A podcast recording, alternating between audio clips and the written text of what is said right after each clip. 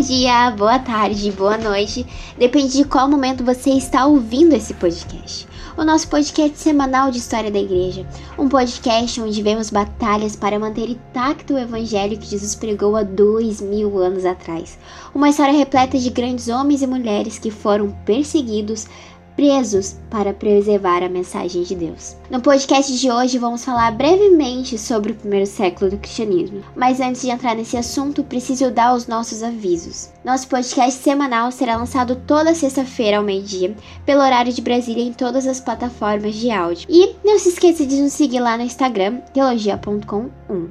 Aqui na descrição você vai encontrar um link que vai te dar acesso ao nosso grupo do WhatsApp, que é apenas para assinantes onde você vai ter acesso aos e-books exclusivos dos nossos assuntos, é dos podcasts, mentoria, indicação de materiais exclusivos, alguns brindes relacionados ao podcast, podcasts exclusivos para o nosso grupo, debates teológicos, escolha nos temas do podcast e, claro, tudo isso por apenas R$ 9,90. Mas agora chega de enrolação e bora ver o nascimento de uma nova era.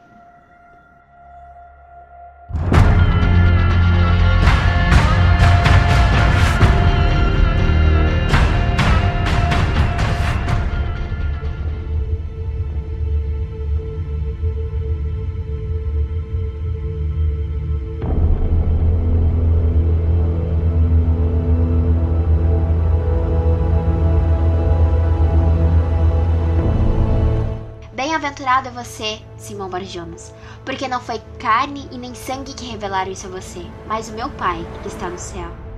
Também eu lhe digo que você é Pedro, e sobre essa pedra eu edificarei a minha igreja, e as portas do inferno não prevalecerão contra ela. Eu lhe darei as chaves do reino dos céus. E o que você ligar na terra será ligado nos céus, e o que você desligar na terra será desligado nos céus.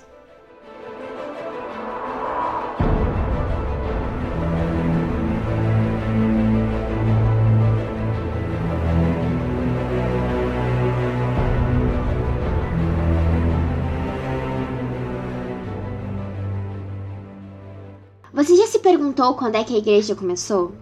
Como uma religião que começou com 12 homens se tornou uma das maiores crenças atualmente. Por isso, a partir deste podcast, nós entenderemos toda a história da igreja e entender como o cristianismo chegou até nós. Estudaremos suas diversas doutrinas, as heresias que surgiram no decorrer da história e as batalhas para manter intacto o evangelho que Jesus pregou há dois mil anos atrás. Então prepara o papel e a caneta que lá vem história. Primeiro ponto que devemos deixar claro aqui, para desfazer muita confusão, é que a história da igreja é dividida em cinco eras: a era primitiva, a era medieval, a era da reforma e, por fim, a era contemporânea. Essas eras são marcadas por diversas fases. Vemos na era primitiva, por exemplo, a igreja apostólica, que estava começando a se distinguir do judaísmo e que ainda estava no seu início, se expandindo e desenvolvendo para fora dos muros da Palestina. É com a Igreja Apostólica que temos o relato de Atos dos Apóstolos e a morte do primeiro mártir cristão, o grego Estevão. Para fechar com chave de ouro, vemos a destruição de Jerusalém lá em 70 depois de Cristo. É nessa era que vemos a igreja perseguida, um período marcado pelo derramamento de sangue dos mártires cristãos, lembrado pelos diversos imperadores romanos que se divertiam com o tormento dos cristãos. Também recordada pela grande expansão por todo o Império Romano. Com todo esse crescimento, vemos o surgimento das grandes heresias. Depois de todos esses marcos, nós temos a Igreja Imperial, uma igreja-estado, sem perseguição, governada pelo imperador Constantino e grandemente marcada pelo Edito de Milão. Nessa parte da história, vemos uma igreja organizada que se torna a religião do Império Romano. E com isso, surge o desenvolvimento teológico muito grande, marcado pela patrística e pelos diversos concílios. Após essa fase, chega a Idade das Trevas, conhecido como Igreja Medieval, a Igreja Universal, a Igreja Católica e a queda do Império Romano. Aqui surgem os monastérios e o florescimento teológico. Os monastérios, a queda de Roma e o florescimento deu início à Igreja Reformada e um avivamento das Escrituras. A partir de agora, a palavra de Deus é autoridade e ela passa a ser traduzida para diversas línguas. A Igreja Moderna, a Igreja pós-reforma, onde a ciência, o racionalismo e o iluminismo vão de frente ao cristianismo e tiram Deus do centro e colocam o homem. Mas, embora o florescimento do ateísmo, a era moderna é consagrada pelos seus inúmeros avivamentos. Mas, no podcast de hoje, vamos focar na era primitiva e no seu primeiro século.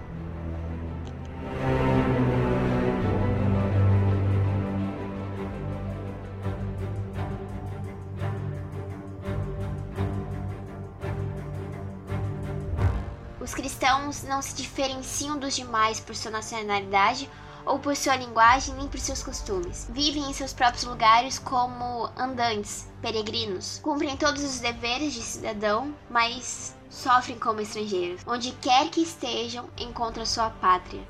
Mas a sua pátria não está em nenhum lugar. Se encontram na carne, mas não vivem segundo a carne.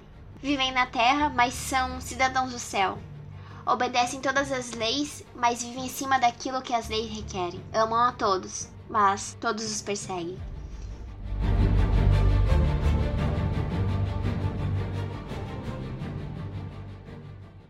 Você já deve ter ouvido falar na era primitiva da igreja cristã. Uma época recheada de perseguições, um momento em que a igreja está se formando tanto no quesito congregacional quanto no quesito teológico. A partir deste podcast, nós vamos estudar a era primitiva da igreja cristã. E especialmente hoje eu vou te resumir todo o rolo que aconteceu lá no primeiro século. E se você quiser saber mais em detalhes, nos siga, pois os próximos podcasts serão narrando os momentos do primeiro século da história do cristianismo. Os muros de Jerusalém foram derrubados e uma fortaleza foi construída no monte da antiga cidade de Davi. Os judeus foram proibidos, sob pena de morte, de guardar o sábado e circuncidar seus filhos. Os inspetores do rei viajavam por todo o país para supervisionar o cumprimento destes decretos. Em Jerusalém, um altar pagão foi erguido no lugar do altar do holocausto, e os sacrifícios eram oferecidos lá ao Deus Supremo, o Zeus Olímpico, lá por volta de 167 a.C. Antes de entrar realmente na história, no começo do cristianismo temos que voltar para as páginas em branco que estão entre Malaquias e o Evangelho conforme Mateus. Essa fase é chamada de período intertestamentário, também conhecido como hiato de 400 anos de silêncio. Ao contrário do que muitos pensam, aconteceu muita coisa nessa época, tanto para a história geral como para o povo de Deus. A Palestina, por conta da sua posição geográfica, pôde constituir uma rota comercial que foi alvo de cobiça de alguns países, como Egito e vários outros impérios da Mesopotâmia. A sua localização era tão florífera que ela se encontrava no centro da crescente fértil. O Antigo Testamento termina com os hebreus sob controle persa. Os persas haviam permitido que os hebreus retornassem para casa em 538 a.C. O templo foi reconstruído por Zerubabel, porém a situação mudou quando Alexandre o Grande triunfa. Alexandre o Grande, um Ptolomeu, conquistou os persas em 334 a.C. E dentro de dois anos, toda a Palestina acabou sob seu domínio enquanto ele avançava para o Egito. Alexandre reinou primeiro na Grécia, derrotou Dário, o rei dos persas e dos medos, e reinou no seu lugar. Iniciou muitas batalhas, tomou diversas fortalezas e matou reis. Tomou muitas nações e fez com que os povos ficassem calados diante dele. Reuniu exércitos fortes e ficou muito poderoso, tornando-se o senhor de províncias, nações e reis. Alexandre teve a brilhante ideia de unificar a população sobre os moldes gregos. Isso resultou no helenismo, que basicamente unia elementos da cultura grega com outras diversas civilizações. O helenismo constitui então e diversos deuses e diferentes povos. Isso resultou em diversas revoltas judaicas, já que os judeus eram contra o helenismo. A maior revolta é conhecida através dos macabeus. Com a helenização, o idioma comum do povo se tornou a língua grega, e com isso se fez necessário traduzir o Antigo Testamento para o grego. Essa tradução é chamada de Septuaginta. Lembrando que nesse período Jesus ainda não havia nascido, logo não havia Novo Testamento. Com a morte de Alexandre, quem assume o poder de boa parte do mundo é o Império Romano. Roma foi fundada em 753 a.C. e logo começou a estender seu domínio, alcançando o norte da África e conquistando a Espanha, e aos poucos lançou a sua unidade política na bacia do Mediterrâneo. Em 63 a.C., o general romano Pompeu conquistou a Síria, anexando assim a Judéia a Roma. Porém, essa unidade não era buscada somente através da política. Havia também um projeto de uniformização religiosa, que era alcançado através do sincretismo, que consistia na mistura de religiões e o culto ao imperador. Outro fato importante sobre o Império Romano foi a extrema organização e a praticidade em executar os seus planos de expansão. Com as rápidas construções de estrada, o cristianismo conseguiu se espalhar facilmente pelo império. Então, esses 400 anos, comandados por Alexandre o Grande e pelo Império Romano, ficou conhecido como a plenitude dos tempos. Agora, a Palestina se tornou solo fértil e favorável para a expansão do cristianismo.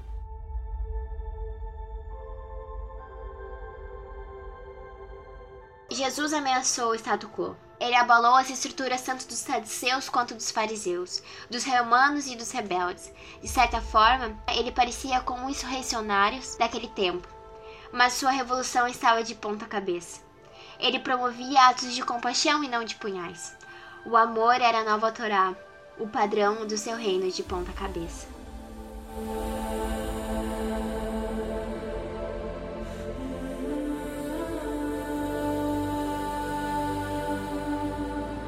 O primeiro século da Igreja Cristã se inicia lá em 30 depois de Cristo, logo após a ascensão de Cristo, e vai até o ano 100 depois de Cristo.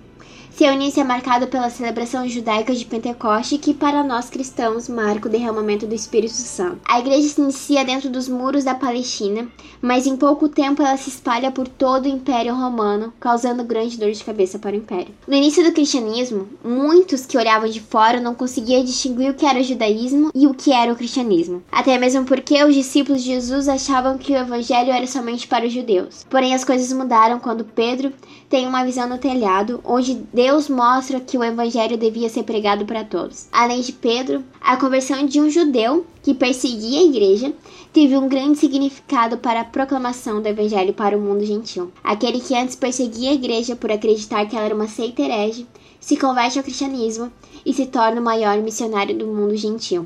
Hoje em dia, conhecemos ele como apóstolo Paulo. Além dos apóstolos, os trabalhadores comuns, camponeses, pescadores, foram extremamente responsáveis para que o cristianismo se expandisse. Logo, o cristianismo se tornou uma religião forte que ia se espalhando pelo mundo. Em 46 d.C., a Bíblia narra as grandes viagens de Paulo até o ano 67. Nesse meio tempo, em 50 d.C., temos o Concílio de Jerusalém e em 67, sobre o reinado do imperador romano Nero, temos a prisão de Paulo e um ano depois a sua morte. Logo em 70 depois de Cristo vemos a destruição de Jerusalém, e grande parte desses eventos são narrados no livro de Atos dos Apóstolos e é conhecido como teologia bíblica ou teologia do Novo Testamento. Na primeira era do cristianismo, o mundo estava sob domínio de Roma, que era representada pelos seus pomposos imperadores que exigiam que seu povo os adorassem. Em apenas um século, tivemos seis imperadores que tomaram para si os holofortes da história. Nero, Vespasiano, Tito Flávio, Domiciano e, por fim, nos últimos anos do primeiro século, quem entra no poder é o imperador Trajano. Também tivemos os grandiosos sucessores dos apóstolos, os tão conhecidos e chamados pais apostólicos.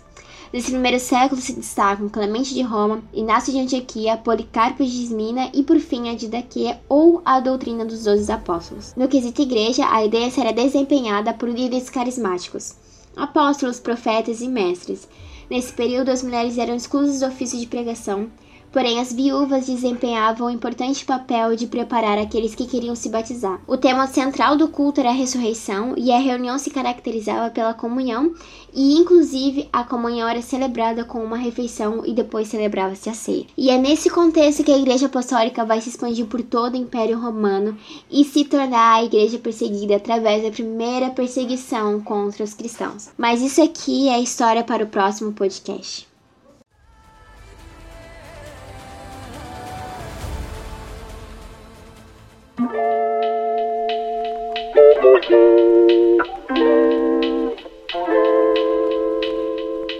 Então estamos chegando ao fim do nosso primeiro podcast. Eu espero que você tenha gostado do nosso assunto que foi abordado hoje. Não se esqueça de compartilhar com as pessoas que você gosta e faz uma coisa. Tira um print do seu celular ou uma foto de você escutando esse podcast e nos marca lá no Insta. E se você quiser, grave uns stories ou até mesmo um Reels falando sobre o assunto e nos marque. Os melhores a gente vai estar compartilhando. Para você que quer fazer parte do nosso grupo do WhatsApp, somente para assinantes, clica ali no link. E não se esqueça de nos seguir no Insta, teologia.com e sinta-se muito à vontade para tirar suas dúvidas por lá.